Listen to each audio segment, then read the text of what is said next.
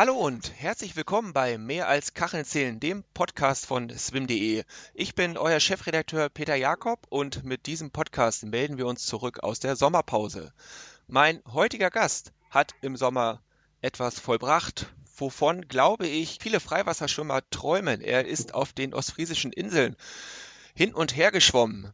Was genau dahinter steckt, wird er uns gleich verraten. Herzlich willkommen, Frank Feldhus. Hallo, moin. Ja, hallo Frank, schön, dass das klappt. Das äh, Rekordinstitut für Deutschland hat dir kürzlich eine Urkunde für einen Rekord zugeschickt und es hat mit den sieben deutschen ostfriesischen Inseln zu tun. Sag uns doch mal genau, was hast du da gemacht? Was jetzt in diesem Jahr oder im letzten Jahr?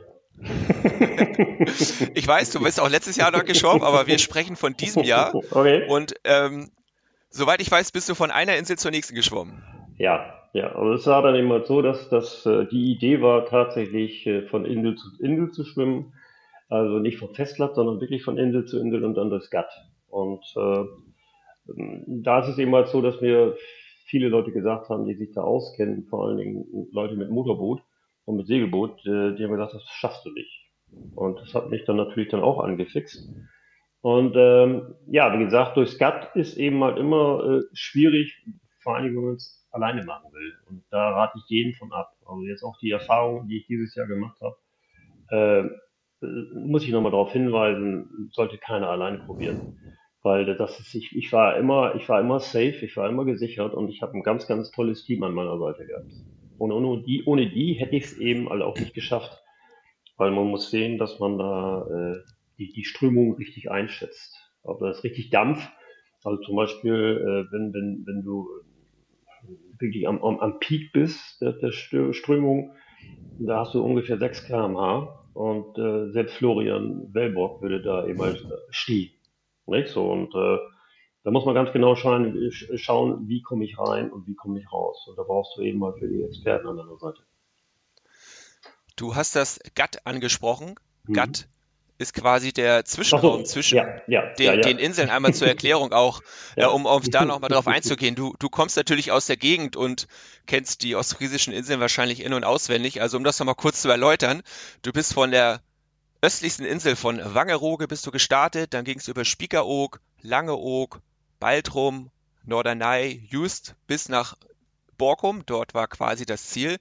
Ähm, wie weit sind da so die Strecken zwischen den einzelnen Inseln und was sind da die besonderen Herausforderungen? Ja, wie gesagt, die besonderen Herausforderungen ist, ist, ist immer die Strömung.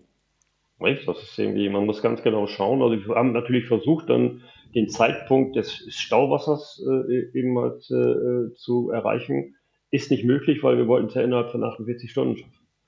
Und äh, das Stauwasser heißt, also äh, wenn, wenn Ebbe und Flut dementsprechend pari gegeneinander stehen, dann ist das mit der Strömung nicht so stark. Aber letztendlich ist es eben halt so, dass, dass äh, man immer schaut, also ich sag mal, das, das, das Schwimmen, ich, ich bin einfach reingegangen und bin geschwommen. Äh, die Herausforderung ist tatsächlich dann, äh, den Zeitplan zu erstellen und das richtige Wetter zu haben. Also ich habe wirklich mal, wirklich wieder dieses Jahr äh, wie letztes Jahr den Papst in der Tasche gehabt, wie, schön, wie man so schön sagt.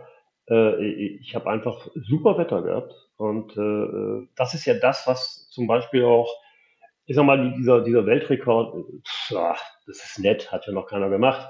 Ich meine, deswegen ist es eben halt ein Weltrekord. Nicht? Und äh, wir hatten auch keine Erfahrungswerte und äh, das mussten wir alles erstmal erstmal äh, live erleben und äh, auch mit den Entfernungen. Das ist immer ganz schwierig zu sagen. Also zum Beispiel äh, die letzte Etappe, da kann ich ganz klar sagen, das waren so 14, 14, 14, 13, 14 Kilometer. Aber bei den anderen Inseln ist es eben halt so, dann ähm, hast du zwar Vogelfluglinie, ich sage jetzt mal äh, Baltrum Norderney, äh, das sind 1,5 Kilometer. Weil da gehen andere Langstrecken schon mal gar nicht mehr ins Wasser. So, und, und aber du hast dann eben halt die Strömung. Das bedeutet, dass du dass du in einem Winkel von 45 Grad, so habe ich mir das erzählen lassen von meinen Leuten, äh, sozusagen versuchst, äh, die Strömung zu kreuzen. Das, das heißt natürlich, dass die, die Strecke dann immer etwas länger wird. Und das kannst du natürlich dann in dem Moment dann zum Beispiel auf deiner GPS-Uhr sehen. Und äh, von daher ist es eben halt so, dass, äh, ich sag mal so im Schnitt hast du da so äh, Pi mal Daumen dreieinhalb, vier Kilometer. Weißt du, das ist dann eben halt so. Dass, und äh, das ist eben halt dementsprechend von der Entfernung her eigentlich relativ gut zu machen. Aber wie gesagt, es ist eben halt, es ist die Strömung, die da wirklich limitierend wirkt. Ne? Um das nochmal aufzudröseln, also du bist geschwommen von Insel zu Insel. Du sagtest gerade so drei, vier Kilometer. Ich glaube, nur die letzte Etappe, die ist deutlich länger. Das war dann von, von Jüst nach, nach Borkum. Die war, die war deutlich länger. Und gleichzeitig, nicht gleichmäßig, sondern im Wechsel hattest du zwei Läufer dabei. Also die sind quasi über die Inseln gelaufen. Das waren Peter Rings und äh, Lukas Schwengels. Die wollen wir natürlich auch ja, nennen. Schließlich um, haben sie unbedingt. Im, unbedingt. Im Endeffekt mit, mit dir zusammen den Rekord aufgestellt. Also du bist geschwommen, die beiden sind gelaufen. Kilometermäßig bei dir ungefähr 30 Kilometer, bei denen waren es, glaube ich, 80 in, innerhalb von zwei Tagen. Ja, ja, das, das Wer hatte jetzt, ja, äh, nee, das war, ja, das waren so, so etwas äh, über 80, stand natürlich in der Presse, bloß die haben die auch einige Male verlaufen. die sind da ja nicht zu Hause. Aber ich denke mal, die sind, die sind sicher, sicherlich äh, weit über 90 Kilometer gelaufen. Also Minim, Minimum zweimal Marathon hintereinander weg. Und wer die ostfriesischen Inseln so ein bisschen kennt, ähm, äh, da ist es eben halt so, dass du ganz viel auch im Sand läufst und nicht nur auf dem harten Sand. Das hat man ja, wenn man, wie gesagt, mal die Inseln kennt. Wenn du, wenn du Ebbe hast, dann ist es eben halt so, dass der Strand etwas breiter wird. Und wenn das Wasser weggelaufen ist, hast du am, am Rand des Wassers äh, richtig harten Sand. Da kannst du wirklich gut laufen. Aber wie gesagt, wir haben es in 48 Stunden eben halt versucht und da hast du ja nicht immer Ebbe. Und dann bist du auch schon mal durch den tiefen Sand gelaufen. Und das ist natürlich dann schon ganz schön hart. Und dazu muss man sagen, der Peter ist, ist 73 Jahre alt und äh, das fand ich, fand ich großartig. Das war einfach großartig. Beide. Ich, ich will jetzt keinen, keinen, keinen jetzt äh, herausheben, aber ich habe immer Peter gesagt, so, pass mal auf, wir beiden Silberpfeile, wir machen das jetzt hier. Nicht? So, und wir nehmen den Kleinen mit. Nein, nein.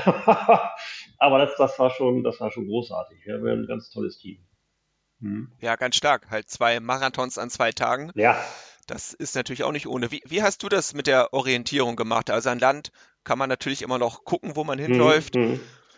Vielleicht benutzt man eine, eine GPS-Uhr. Wie hast du das gemacht? Ich glaube, du hattest auch äh, Begleitung. Ich hatte Begleitung. Ich hatte eben halt einmal ein Motorboot und äh, dann, dann äh, ein Kajak, Seekajak. Der Matthias äh, hat das Seekajak dann bedient, hat mich mit begleitet. Und der Stefan, Stefan Tautz, äh, der hat dann das Motorboot geführt. Und das war ja auch nötig. Wir brauchten das Motorboot erstmal Ad 1. Äh, kannst du nicht einfach loslegen. Du musst natürlich dann die Wasserschifffahrtsbehörde überzeugen, dass es geht und dass du äh, safe bist. Und äh, da ist es natürlich dann unabdingbar, dass du eine Begleitung hast. Unter anderem dann immer halt ein Motorboot. Mit einem Seekajak ist schwierig, jemanden dann, äh, keine Ahnung, wenn irgendwas passiert, kann ich mich nicht da drüber hängen und er rudert wie so ein Weltmeister, aber wie gesagt, und äh, ich habe mich natürlich dann an, an dem Kajak von Matthias, der da in Aurich eine See, äh, Seekajakschule hat. Unter anderem macht er Seekajak, er ist auch Magier und und und. Aber egal, auf jeden Fall kennt er sich unglaublich gut aus. Äh, äh, immer halt äh, in der Nordsee. Und äh, das war meine Orientierung. Also er hat mal gesagt, letztes Jahr hat er gesagt, äh, ich, ich bin die, äh, er ist die Kachelfliese für mich. Und das ist, ist auch so. Ne? Also er hat dann eben, weil ich habe immer die Spitze des Kajaks gesehen. Ich bin, ich bin äh, Linksatmer, sag ich mal. Und äh, darauf hat er sich dann auch eingestellt. Und äh, ja, also du hast auch keine Chance. Also wenn du jetzt wirklich äh, schwimmst in der Nordsee, und wir sind ja eben halt so, ich sag mal, da geschwommen, wo die Dünung eigentlich immer ist. Also du hast immer etwas Dünung, also Wellen. Und wenn du da schwimmst, siehst du nichts äh, du musst dann immer warten, dass du auf dem Wellenberg bist. Und äh, äh, da ist es eben halt wirklich, wirklich, wirklich sehr günstig, äh, wenn du jemanden, wenn du einen Orientierungspunkt direkt neben dir hast. Also das ist, das äh, haben wir letztes Jahr schon mal ausprobiert und das hat dieses Jahr auch ganz gut geklappt. Wie, wie lange bist du dann jeweils so unterwegs zwischen den Inseln? Ich habe gelesen, ihr hattet so eine Drei-Stunden-Regel. Was, was hat es damit Ach, das war, nee, das war, das war letztes Jahr. Da war es dann eben mal so, äh, ja, das war, äh, es geht ja um die Ruhezonen. Aber ich bin damals ja eben mal zu den, äh, in sieben Tagen zu den äh, sieben Inseln geschwommen. Und äh, da, da querst du, traversierst du immer Ruhezonen. Und das hatte dann der Nationalpark Watten hier irgendwie nicht verstanden, dass ich da schwimmen will. Die haben mir gesagt, da kommen Sie nicht rüber, da dürfen Sie nicht rüber. Sag ich, wieso darf ich da nicht rüber? Und da haben wir dann immer neben, also, äh, aneinander vorbeigeredet. irgendwie. Und äh, dann hatte der, der Matthias gesagt, ja, da gibt's aber die Drei-Stunden-Regel. Und die besagt, dass wenn, wenn das Wasser abläuft, hast du noch drei Stunden Zeit, um jetzt um die, über diese Ruhezone rüberzukommen. Ansonsten, wenn, wenn diese Ruhezone aus dem Wasser guckt, darfst du nicht mehr rauf. Weil das ist dann eben halt Ruhezone für die Robben. Und das ist eben halt diese Drei-Stunden-Regel. Die hängt dann wahrscheinlich mit den Gezeiten zusammen, genau. gehe ich von aus. Ja. Jetzt nochmal zurück zum diesjährigen Inselschwimmen. Also es ist nicht möglich oder man sollte es nicht tun, einfach von einer Insel zur anderen zu schwimmen, sondern man muss sich da schon mit den Behörden auseinandersetzen. Ja, ja, mein, klar, wenn, wenn du es offiziell machst, musst du dich mit den Behörden auseinandersetzen. Das ist klar. Meine, wenn du jetzt da am Strand stehst und denkst, oh, ich schwimme nochmal rüber, äh, kriegt auch kein Hahn nach. Bloß das, das äh, Problem ist eben, dass du es eventuell nicht schaffst. Ne? Also es, es, es wird wirklich, also äh, mal um das zu verdeutlichen, ich bin jetzt äh, die letzte Etappe, mein Jüst, Norderney Jüst war es auch ähnlich, da war wirklich, da, da ist richtig Dampf in der Strömung, also richtig Dampf. Und äh, da bin ich dann von, äh, von Jüst nach Borkum geschwommen und äh, wir sind dann irgendwann in diesen, in diesen Hauptstrom reingeschwommen, oder ich bin reingeschwommen. Und ich habe ja immer so einen Rescue vor meinem Bauch und äh, weiß nicht, ob das jeder kennt.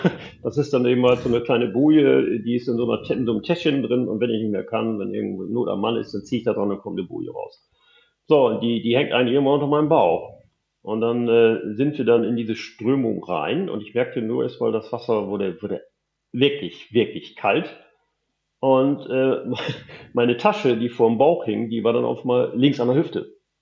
Also das war, ja, die, die Strömung hat die so vom Bauch, ich will nicht sagen weggerissen, aber da war richtig, richtig Sound. Und äh, ja, wie gesagt, ich, ich wollte eigentlich immer, ich habe dann die, die, den Strand vor mir gesehen und der, der, der, sagen wir mal, der Impuls ist ja geradeaus drauf zuschwimmen. Äh, geht nicht. Äh, geht einfach nicht. Und der Matthias, der ist dann nochmal von der Seite gekommen, hat mich dann nochmal so in diesen Winkel von 45 Grad in die Strömung reingedrückt. Und dann musst du dann eben mal gegen die Strömung ackern. Und äh, ja, das war, das war kernig. Wie, wie klein fühlt man sich in diesem Moment? Man ist ja eigentlich dann ein Spielball ja. der Natur. Ja, das ist auch so. Und äh, man, man, das, das, das führt eben halt auch zu einer gewissen Demut. Ne, und das, das finde ich auch gut. Ich bin letztes Jahr, mein, ich bin ja, ich bin ja, ich bin ja ein Weicheier als, als, Frei, als Freiwasserschwimmer. Nicht so, also äh, gestehe ich ja, weil äh, ich, ich, ich schwimme mit einem Neoprenanzug Nicht so, wenn der, der Andreas Wiesig, ich habe mal äh, mit ihm ein bisschen Kontakt gehabt, äh, wenn ich dann sehe, wie der in Badehose und Badekappe und nicht so und dann äh, irgendwo so, ich weiß nicht, da war so eine Passage irgendwo zwischen England, der gehört auch zu diesen Seven Oceans. Nicht so, auf jeden Fall 13 Grad war das. Ich, 13 Grad und ist der, ist der 30 Kilometer geschwommen. Das ist absoluter Wahnsinn. Aber er ist natürlich auch ein bisschen fülliger als ich. Ne? So, und äh, da ich eben halt auch ganz gerne andere Sportarten treibe, habe ich gesagt, okay, ich, ich schwimme dann eben halt mit dem Neoprenanzug. Und äh, aber letztendlich ist es eben halt so, letztes Jahr hat mich dann auch eine Feuerqualle erwischt.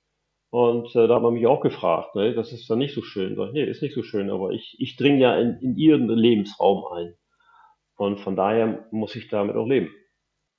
Weißt du, und da ist es wirklich so, wie du schon sagtest, du fühlst dich ganz klein. Ne? Eine kleine Verletzung hattest du diesmal auch. Du bist äh, auf eine Muschel getreten. Nö, ich bin nicht auf eine Muschel getreten, sondern ich bin dann über so ein, äh, ich habe es das erste Mal gar nicht gemerkt, ich bin über einen Stein gestolpert. Und da äh, hat wahrscheinlich dann irgendwie eine, Muschel klebte da drauf und die mit der scharfen Kante nach oben. Und äh, ja, das war irgendwie ganz, ganz, äh, ganz, ganz lustig. Ja, weiß lustig, aber wir sind dann auf, die, auf der anderen Seite angekommen und dann äh, Matthias und ich und dann haben wir dann auf die Läufer gewartet und wir standen da so und haben uns unterhalten und dann guckte Matthias runter, was ist das denn? Ich guckte runter und dann war alles voller Blut. Nicht? So, aber Blut und Wasser, das hilft ja. Nicht? Das sieht ja immer wahnsinnig aus. Man, dann war natürlich dann eben, äh, das war diese klaffende Wunde auf dem Gelenk und das war das Problem. Also oben auf dem Zeh, auf dem Gelenk. Und jedes Mal, wenn du den Zeh bewegst, reißt dann äh, diese Wunde weiter auf und dann äh, ja, dann habe ich dann gesagt, okay, gib mir Pflaster, gib mir Panzerband, das kriege ich schon irgendwie wieder hin. Und äh, ja, das hat ja auch geklappt. Ne? Also wir beim ersten Mal von, von Norderney nach Jüst, da habe ich gemerkt, so verdammt, der Verband, der löst sich. Dann habe ich es abgerissen, hat Matthias das dann ins Seekajak und äh, mit der Erfahrung war dann eben mal Jüst Borkum, habe ich mir fast so einen Schuh gebastelt und äh, der hat gehalten bis zum Schluss. Du hast gesagt, du bist äh, mit Neoprenanzug geschwommen, du hattest auch Pedals mhm. an. Ähm, hast du dir irgendwelche Regeln, sage ich mal, äh, selbst gestellt für dieses Schwimmen oder vielleicht auch im, im Austausch mit dem Rekordinstitut? Ja klar, es gibt immer, immer Regeln. Ne? Das ist ganz klar. Die jetzt aber, äh, das heißt, die Regeln werden, werden dann vom, vom Rekordinstitut sozusagen vorgegeben. Und äh, ja, ich denke mal, dieser, ich sag mal, dieser Rekord ist ja mehr oder weniger, äh, wie soll ich sagen, eine Spielerei. Nicht so, also es ist ja kein, kein, kein, ich kann mich ja nicht mit, mit jemandem vergleichen, der zum Beispiel, ich sag mal, Florian Weber, nicht so, oder äh, das hat damit ja gar nichts zu tun. Nicht? So, es ist eben halt so, ich glaube, viele, viele Beckenschwimmer, mein Florian nicht, das ist auch Freiwasserschwimmer, nicht? Aber, aber viele Beckenschwimmer äh, sind nicht so gerne in, in, in Naturgewässern. Nicht? Und da ist es eben halt so, dass du ja, äh, du weißt nicht, was da rumschwimmt, du weißt auch nicht, was dich erwartet. Nicht? So, und das sind so Dinge, wo, wo, wo viele wahrscheinlich dann auch Respekt vor haben, vor Dingen auch vor dem offenen Meer. Aber diese, dieses, dieser, dieser Rekord, äh, war zum Beispiel auch letztes Jahr, das war eigentlich eine Idee von einem Patienten von mir. Naja, also ich habe das dann gemacht und dann meinte der Patient, Mensch, das wäre ja was für, für Guinness-Buch oder sonst irgendwas. Und dann habe ich gesagt, ja, boah, boah, ja, warum nicht? Kann man ja mal probieren, ist ja witzig. Und äh, dann habe ich mich bei denen gemeldet und die hatten gesagt, so, nee, im Nachhinein, mm, mm. Nee, sag ich, aber ich habe alles. Ich habe GPS, ich habe Zeugen, aber äh, Guinness Buch wollte das nicht machen. Und dann habe ich mir gedacht, okay, es gibt auch so ein Rekordinstitut Deutschland. Aber die haben das ja wirklich auch alles, wirklich, wirklich alles sehr, also dezidiert geprüft. Also du kannst nicht auch mal sagen, ja, ich habe das und jenes gemacht, sondern du musst das eben halt belegen können. Und äh, dann haben die dann dementsprechend nach der Prüfung, haben die mir dann die Urkunde ausgestellt. Ähm, ich sag mal, das, das, das war mir jetzt nicht so wirklich wahnsinnig wichtig, sondern das Problem ist ja, wenn man jetzt zum Beispiel eine Idee hat oder eine Message hat und äh, du stellst dich auf die Straße und sagst, doch mal auf, Freunde, so sieht das aus. Dann rennen die Leute vorbei und hören dir nicht zu. Ne, aber wenn du jetzt irgendwas Verrücktes gemacht hast, dann gesagt, was hat der denn da gemacht? Nicht? So, und zwischendurch kannst du dann in dem Moment auch nochmal sagen, so, pass mal auf, Freunde, das mit dem Plastikmüll, das geht gar nicht. Oder das achtet mal eben halt auf Trinkwasser, etc., etc. Also äh, es gibt einen schönen Spruch, äh, wer sich nicht zeigt, wird nicht gesehen. Und äh, frei danach habe ich mir gedacht, okay, du machst jetzt irgendwas, was ein bisschen verrückt ist und dann ist es vielleicht auch so, dass du was erreichen kannst. Ja, das hat ja auch durchaus funktioniert. Also die äh, Presse hat drauf reagiert, hat mhm. über dich berichtet. Du warst äh, im Fernsehen und du hast eben schon die beiden Punkte angesprochen, um die es dir ja auch ging. Das eine ist die äh, riesige Verschmutzung der, der Weltmeere durch Plastik und das andere Thema, das dir sehr am Herzen liegt, ist äh, sauberes Trinkwasser. Äh, warum sind gerade diese Themen für dich oder warum liegt dir die so am Herzen? Naja, gut, okay. Man, äh, das ist der blaue Planet, ne? So, und, und letztendlich ist es mhm. bloß, den, die, die meisten Menschen, glaube ich, oder die meisten ist nicht bewusst, äh, obwohl wir eben halt auf dem sogenannten blauen Planeten leben, ist es immer so, dass wir nur ich will nicht lügen, aber ich glaube mal drei bis fünf Prozent äh, äh, Süßwasser auf dem Planeten haben. Also Süßwasser, welches wir nutzen können.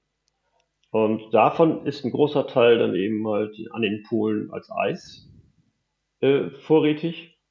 Und ansonsten ist es eben halt so, dass das, das Wasser, sauberes Wasser und saubere Luft ist nicht verhandelbar. Es ist einfach essentiell. Wenn wir das nicht haben, dann ist, ich sag mal, unsere Mutter Erde wird alles überleben. Naja, also wenn wir jetzt irgendwann nicht mehr werden, sein, sein werden, dann gibt der Mutter Erde meinetwegen 500.000 Jahre und es hat sich alles wieder erledigt. Das ist alles wunderbar. Ja, das wird sich regenerieren, aber im Grunde genommen bedeutet ja auch Umweltschutz Menschenschutz. Also wir, wir schützen uns selbst.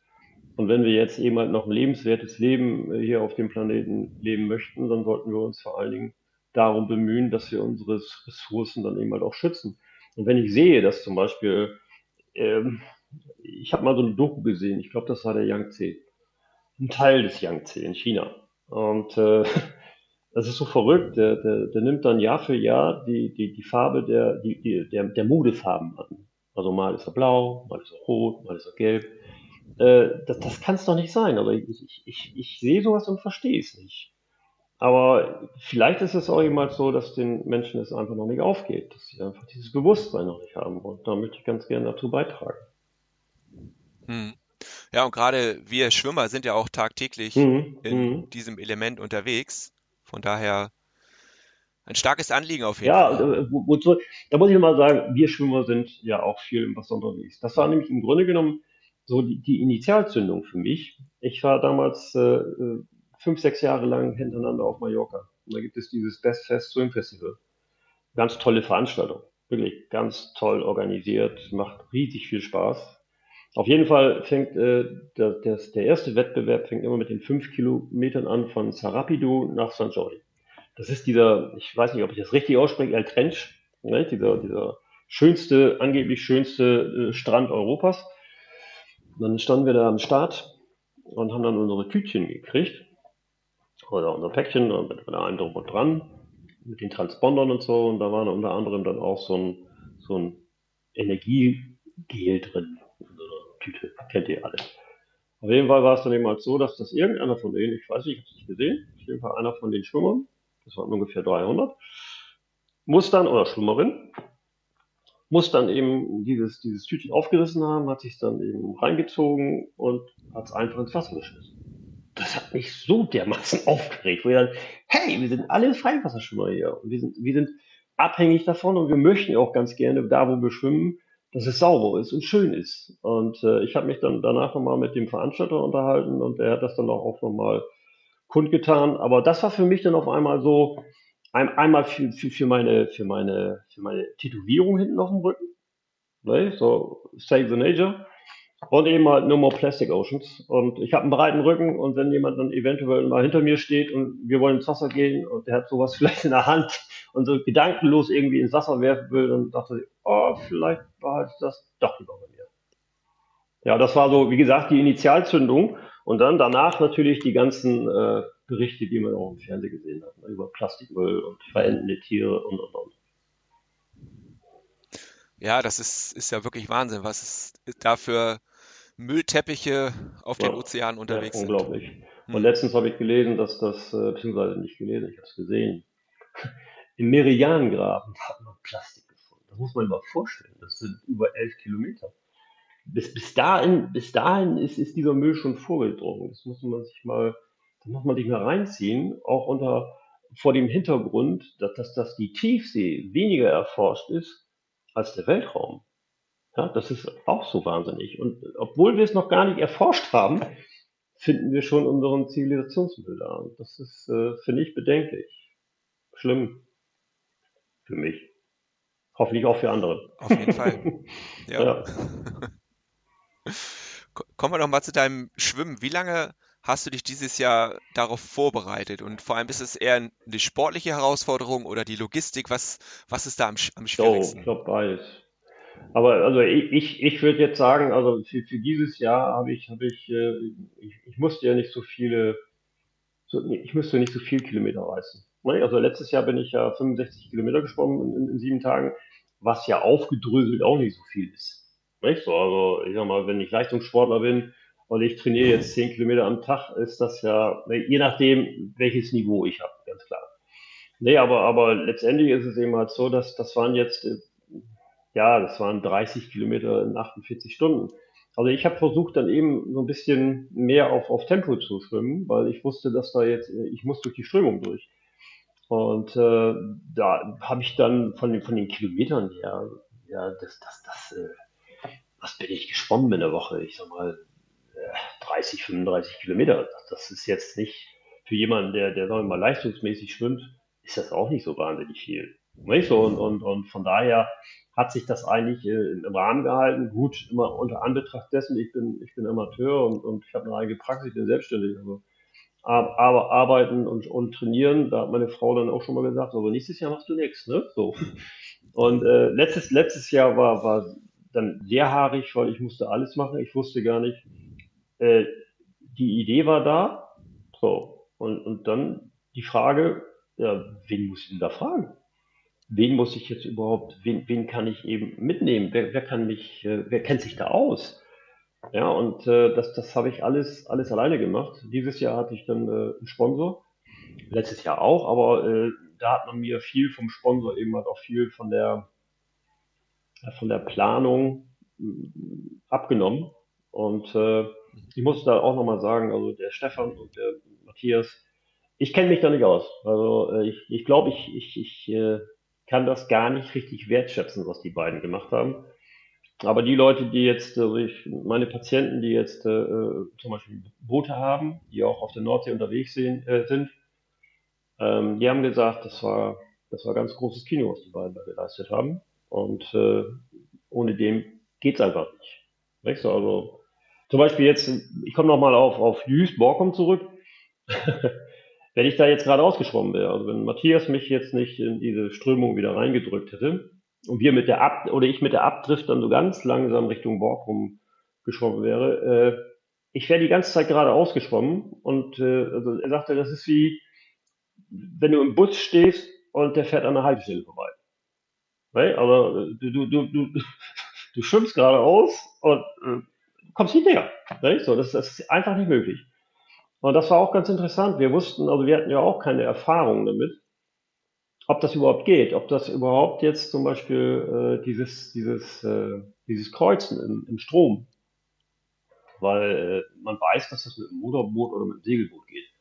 Aber der Korpus äh, eines Schwimmers ist ja viel kleiner. Und ob das jetzt wirklich mit diesen Verwirbelungen hinter dem Korpus äh, so, so geht, dass du sagst, okay, der, die Strömung äh, arbeitet zwar gegen dich, aber in diesem Winkel hilft sie dir auch.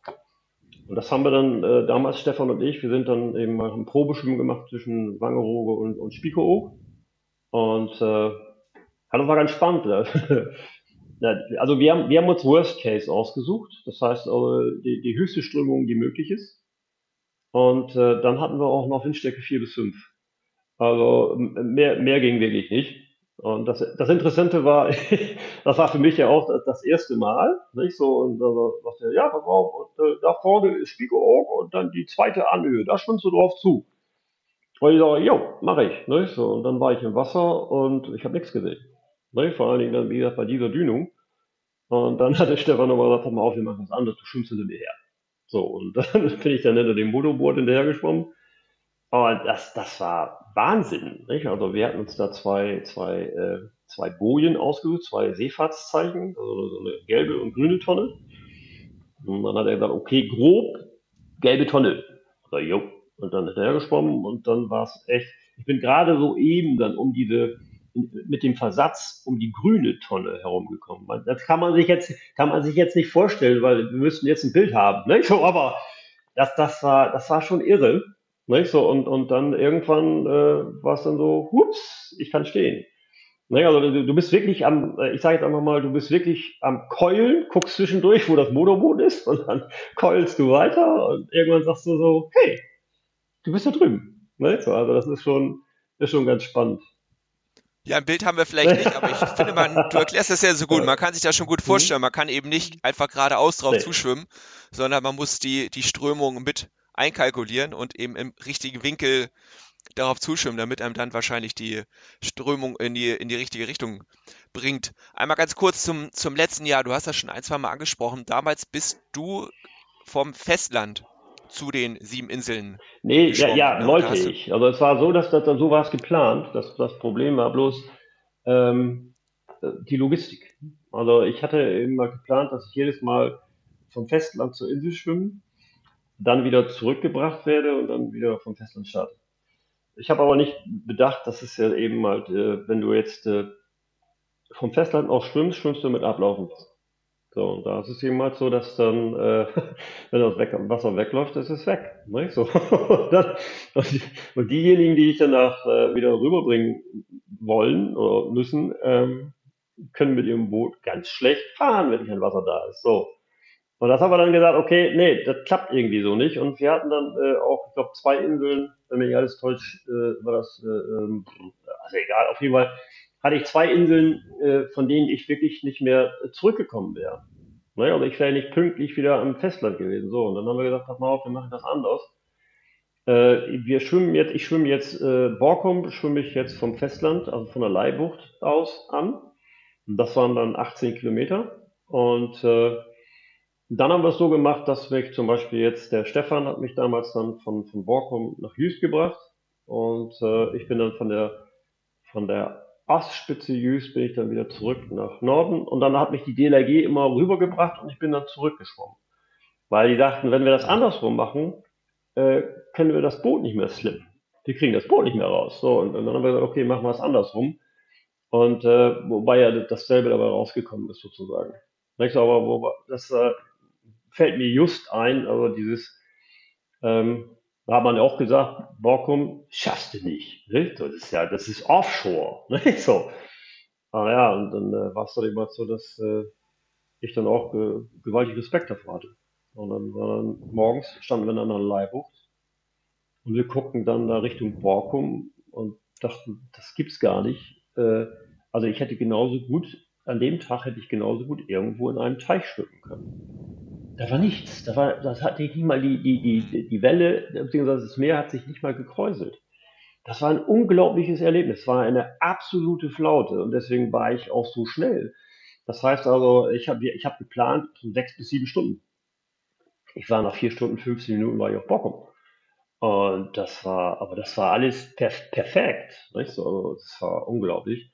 Und dann natürlich dann auch nochmal so, jedes Mal, wenn wir, ich haben, wir haben vereinbart, alle halbe Stunde machen wir eine Pause und ich nehme dann irgendwie einen Riegel oder sonst irgendwas und schwimme dann weiter. Und dann, das erste Mal hatten wir das dann äh, und dann guckte man sich so, guckten wir uns so um und dann waren dann so in der Entfernung immer so schwarze Punkte auf dem Wasser.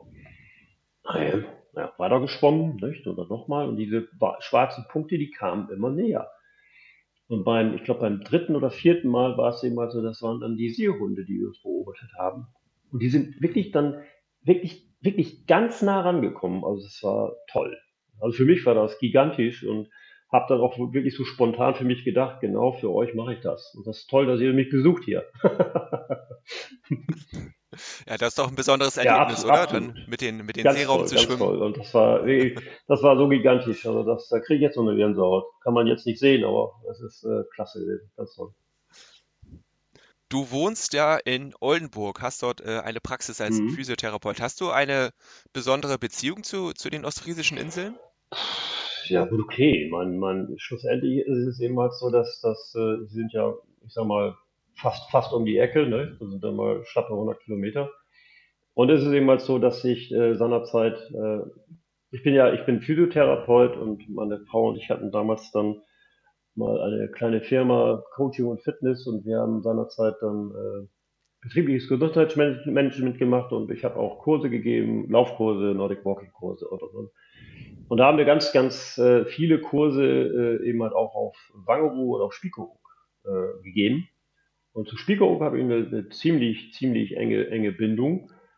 Und äh, von daher haben meine Frau und ich damals auch auf der Insel geheiratet. Also es war, das war ein ganz großes, großes Privileg, weil die Insulia- Insulaner äh, auf Spiekeroog dann irgendwann gesagt haben, ey, diesen Heiratstourismus wollen wir nicht mehr. Wenn jemand auf Spiekeroog heiratet, dann äh, müssen diejenigen auch eine Beziehung dazu haben. Und wir haben tatsächlich der Erlaubnis erhalten und haben da auf der auf Spiekeroog geheiratet und haben da in der ganz alten kleinen Inselkirche äh, die Trauung vollzogen. Das war schon toll. Das war klasse. Sehr schön. Welchen Tipp könntest du Freiwasserschwimmern geben, die vielleicht Ähnliches vorhaben? Also ich, ich meine, die Vorstellung, du stehst irgendwo an der Küste und siehst vielleicht die Insel da drüben und denkst, Mensch, da könnte ich doch Mhm. mal rüberschwimmen. Und was dann in der Praxis dann doch mehr Aufwand bedeutet, als es, äh, als man vielleicht im ersten Moment denkt. Also wie, wie geht man an so, so ein Projekt ran? Ja, wie geht man da ran? Also letztendlich ist immer eine, eine gute, gute Planung und Vorbereitung. Also das, das ist das A und O. Also ich finde, wenn, wenn du jetzt, äh, du darfst dich nicht täuschen lassen. Ne? Wie gerade jetzt eben zum Beispiel auch mit Hughes und Borkum, ah, das kann ich ja sehen, das ist ja greifbar. Nicht? Da kann ich mal eben rüberschwimmen. Erstmal, ab eins ist es eben halt so, dass, dass diese, diese Entfernung schätzen übers Wasser, das ist immer schwierig. Ne? Ich denke so, ah, das ist doch greifbar, das ist doch gerade da. Nee, das stimmt nicht. nicht? So, also, du musst dich, ich, ich glaube, das ist gar nicht so sehr das Schwimmerische, sondern das ist eher so der Kopf, mit dem du dich dann vorbereitest. Naja, also das ist das Mentale. und dass du auch bereit bist, dann äh, tatsächlich äh, länger unterwegs zu sein, als du denkst. Dass du das auf jeden Fall im Hinterkopf hast. Ähm, und immer, immer so ein bisschen, ich sag mal so, so dieses, ich will nicht sagen Worst Case im Kopf zu haben oder im Hinterkopf zu haben, sondern es kann auch was schiefgehen, weil das haben wir dieses Jahr auch erlebt. Wir mussten teilweise dann auch sehr viel improvisieren. Zum Beispiel als, als äh, äh, na, Peter und Lukas dann äh, Jüst war, war Jüst ist lang und Jüst hat viel Sand und es war an dem Tag sehr warm. Und die hatten ja nun eben halt schon anderthalb Marathon hinter sich. Und da war es dann eben halt so, dass, dass äh, äh die dann immer langsamer wurden. Und ich hatte dann eine entsprechende Zeit, die ich dann, äh, in der ich ins Wasser gehen sollte, musste. Und das hat nicht geklappt. Nicht so, und, und da, da musst du improvisieren. Das heißt also, diese, diese Improvisation äh, ist ganz, ganz wichtig. Und dass du sagst, okay, äh, du musst dir bewusst sein, das ist jetzt nicht, wie gesagt, das ist nicht so wie im Becken. Du kannst, du kannst es nicht vorher, vorhersagen. Es kann immer was passieren. Das musst du akzeptieren. Und äh, von daher ist das eben vor allen Dingen, also ich denke mal, die meisten, die meisten Freiwasserschwimmer sind, äh, sind gut trainiert, sonst äh, wären sie nicht im Freiwasser. Und äh, da glaube ich eher, dass äh, diese mentale Vorbereitung sehr, sehr wichtig ist. Weil, wie, wie gesagt, wenn du jetzt eine Insel sehen kannst, dann ist das eine andere Ausnahme. Aber zum Beispiel bei Borkum war es ja auch so, dass du, ich ich, du bist ins Wasser und du siehst nichts. Ne? Und du weißt gar nicht, du weißt nur, in die Richtung muss ich schwimmen. Und dann hast du jemanden, der dich da äh, hinleitet. Aber du siehst kein Ziel. Und das musst du im Kopf erstmal klar kriegen. Mir fällt dabei ein, erwartet das Unerwartbare. ja, ist ja genau. so ein, ein, ein, ein Leitspruch vieler, vieler Freiwasserschwimmer und ich glaube, das genau darauf es. zieht das ab und dass du wahrscheinlich immer noch so einen Plan B im Hinterkopf hast, ne? falls, mhm. Worst Case hast du gesagt, falls dann doch mal alle Strecke reißen. Genau. Ja, aber wie gesagt, also ich, ich finde es, äh, ich, ich, muss das immer wieder betonen, äh, letztendlich ist es immer so auch der Tatsache geschuldet, dass ich einfach auch Leute bei mir hatte, die sich äh, wahnsinnig gut in dem Gebiet ausgekannt haben ne? oder auskennen. Und äh, das ist, das, wenn du sowas machen willst, ist es unbedingt wichtig. Also ohne geht nicht. Zum Beispiel einmal nochmal, um, um zu zeigen, äh, wie viel Erfahrung der Matthias zum Beispiel auch hat. Äh, er hat dann äh, den, den, den äh, Andreas Wiesig hat er dann nach äh, Helgoland begleitet, ne? beim Seekajak. Und äh, von daher, sage ich mal, ne, Respekt, aber wie gesagt, das ist wirklich außen, das ist wirklich draußen. Ne? Und da hast du, da hast du wirklich Dynamo. Und wenn du äh, da auch mit dem Seekajak unterwegs bist, äh, ja, da musst du schon was drauf haben. Ja, von, von St. Peter-Ording ist der André damals nach Helgoland geschwommen. Ne? Ja, genau, das richtig. Ja, das ist, auch, das ist auch so krass, dass das äh, mein, äh, Andreas hat, hat, mir mal erzählt, dass er, dass, äh, wenn er so lange im, im Salzwasser ist, ne, so dass du, der kommt dann raus und wiegt drei Kilo mehr oder vier Kilo. Ne, das liegt am osmotischen Druck. Also die Haut nimmt das Wasser, das Salz auf. Das muss man sich mal reinziehen. Also ich finde das total krass. Also, das ist der Wahnsinn. Naja, aber wie gesagt, äh, die Ambition habe hab ich, hab ich nicht. Also ich, ich würde auch keine 30 Kilo zunehmen, um die danach wieder abzunehmen. Also ich, ich habe einen relativ geringen Körperfettgehalt äh, und da ist es eben was so, ich, ich brauche einen Neoprenanzug. Und das ist eben, ich friere sonst die Hinten ab. Naja, das, das, das kriege krieg ich hin. Ich mache auch, ich mach auch Eisschwimmen zum Beispiel. Jetzt, ne? Also jetzt zum Beispiel zum Herbst hin, da werde ich jetzt in dem Moment dann zu uns dann äh, an, an See gehen. Ich werde dann mit meinem Sohn äh, erst laufen und dann gehen wir ein bisschen baden. Das hat nichts mit Schwimmen zu tun. Also das, das mache ich schon, aber, aber, aber letztendlich ist es eben halt äh, da jetzt stundenlang durch 13, 14 Grad kaltes Wasser, nö. nö, nö, nö. Ja, das muss ich mir auch nicht an. Äh, du hast mir vorher erzählt, du, du bist nicht schnell, aber du kannst sehr lang schwimmen. Mhm. Und du hast auch schon andere Sportarten ausprobiert. Wie bist du zum Langstreckenschwimmer geworden? Durch, durch, eigentlich wirklich durch, durch eine Verletzung, beziehungsweise ich hatte äh, damals als Jugendlicher, meine Eltern waren verzweifelt. Ich hatte aus dem jungen Wild nichts mehr. Äh, ich habe da, ich habe, ich habe drei Lehren geschmissen und, und dann irgendwann kam dann äh, die Stadt Oldenburg und hatte dann eine, eine Anzeige Auszubildende zum, zum Beruf des Schwimmmeistergehilfen, so hieß das damals, gesucht und ich so, oh, Bademeister machen ist auch cool. Nicht so, und dann habe ich mich da, habe ich mich da beworben, die haben mich genommen. Und äh, da war eben mal tatsächlich so, dass, dass äh, ich da zum ersten Mal, sagen wir mal, mit, mit richtigem Schwimmen Bekanntschaft gemacht habe. Ich habe ja damals, äh, meine, meine, Schwester hat mir das Schwimmen ja beigebracht. So, also der Schwimmunterricht, der hat nicht so gefruchtet, war nicht so toll. und dann äh, war es dann eben halt so, habe ich dann, wie gesagt, schwimmen gelernt bei meiner Schwester und äh, als ich mich dann bei der Stadt Oldenburg beworben habe, das war auch ganz interessant, hatte ich nichts. Aber ich hatte, ich hatte keinen Freischwimmer, ich hatte keinen Fahrtenschwimmer, ich hatte keinen, nicht so. Und äh, dann bin ich dann zu meinem ehemaligen Sportlehrer und sage ich, pass auf, ich, ich brauche jetzt dazu, nicht so. Ich, ja, und dann hat er mir eben halt die Scheine da ausgestellt und dann konnte ich dann jedenfalls anfangen als, als Auszubildender. Und äh, aber Schwimmen hat mich immer irgendwie begleitet. Nicht so, das war, ich weiß noch damals, auch als Auszubildender, wir hatten damals einen ganz tollen, der Mario, Mario Koch.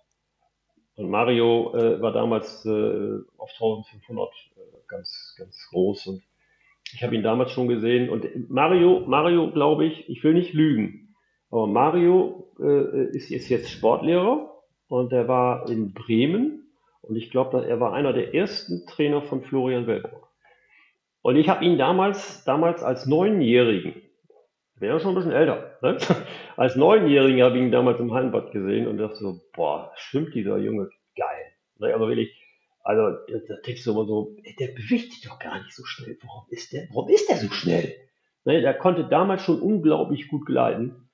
Und äh, ja, wie gesagt, das, das war, war immer irgendwie, ich habe immer Verbindungen dazu gehabt, aber letztendlich hat sich das dann später irgendwo auch anders entwickelt. Ich habe vieles ausprobiert ich habe äh, Bodybuilding gemacht, ich bin, bin Ultramarathon gelaufen und äh, gut, jetzt bin ich beim Langstreckenschwimmen. Also ich bin, glaube ich, ziemlich breit aufgestellt. Ich bezeichne mich immer als Universaldilettanten. Ich kann eben mal vieles, vieles recht gut, aber nicht ganz gut. Aber damit komme ich ganz gut zurecht. Du hast auch ein kleines äh, Filmchen gedreht, was man auf YouTube angucken kann. Und mhm. da heißt es, glaube ich, ganz am Ende, wir sehen uns nächstes Jahr.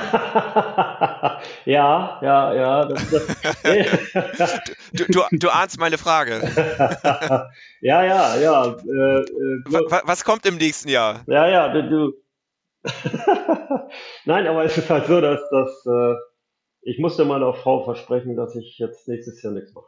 Also das war äh, und das, das äh, werde ich halten, schweren Herzens, weil ich hatte eigentlich schon tatsächlich äh, da, als ich aus dem Wasser gestiegen bin, hatte ich schon eine Idee gehabt, ne, auf Borkum. Und äh, ich würde ganz gerne, also wohl übernächstes Jahr mit ein paar Freunden, also auch Schwimmer, äh, einen Zweimaster über äh, das Bad zwischen Anna Meer ziehen. Das heißt also, es ist eben, das ist eine Strecke, Strecke von, von ungefähr drei Kilometer. Ähm, ich habe noch keine harten Fakten. Ich weiß zum Beispiel nicht, wie schwer jetzt dieser Zweimaster ist. Ist ein Holzboot das ist ein ganz schönes Boot, das habe ich schon gesehen, aber ich weiß nicht, wie schwer das ist. Äh, ich habe nur ein Foto gesehen, ich weiß nicht, wie breit. Und äh, äh, ja, da habe ich mir auch schon Gedanken darüber gemacht, wie, wie machen wir das? Nicht? Wenn wir jetzt zum Beispiel, ich habe gedacht, äh, fünf Schwimmer, die man dann irgendwo äh, synchronisieren muss, dass man eben halt äh, sozusagen an einen Strang zieht. Und dann ist die Frage, hm, nicht? Äh, wie kriegst du die, die, die Kraft wirklich auch in, in, in, ein, in eine Richtung gebündelt. Also das sind alles so Dinge, die, die ich mir jetzt gerade so durch den Kopf gehen lasse. Und ich habe da so mal, meine Praxis ist ja angegliedert an ein, an ein Fitnessstudio. Und äh, da haben wir dann ein, ein Mitglied und der, der Enno, der ist Physiker und äh, Experimentalphysiker und den habe ich schon mal beauftragt, aber er sagt, ja, ich brauche noch mehr Daten, ich brauche noch mehr Zahlen, ich brauche noch mehr Fakten. Dann sage ich, ja, okay, die liefere ich dir und wir haben ja noch ein bisschen Zeit. Aber das ist jetzt das, was, was mich jetzt so, so umtreibt für übernächstes Jahr. Also wenn ich nächstes Jahr was machen würde, würde ich glaube meine Frau, würde mich meine Frau rausschmeißen. es gibt auch noch ein übernächstes Jahr. Ja, genau. Äh, aber ich, ich, ich, muss jetzt natürlich nachfragen, äh, ähm, warum? Ist natürlich jetzt, äh, steht, steht im Raum. Warum möchtest du einen Zweimaster ziehen? Der könnte doch von alleine fahren. Ja, klar. Aber, aber letztendlich, das ist, da kommen wir wieder, da schließt sich jetzt der Kreis sozusagen. Du musst irgendwas Verrücktes machen, damit die Leute zuhören. Ne? So, und, und da es eben mal so, die, die Themen bleiben ja bestehen. Ne? No more Plastic Oceans und unsere Trinkwasserressourcen.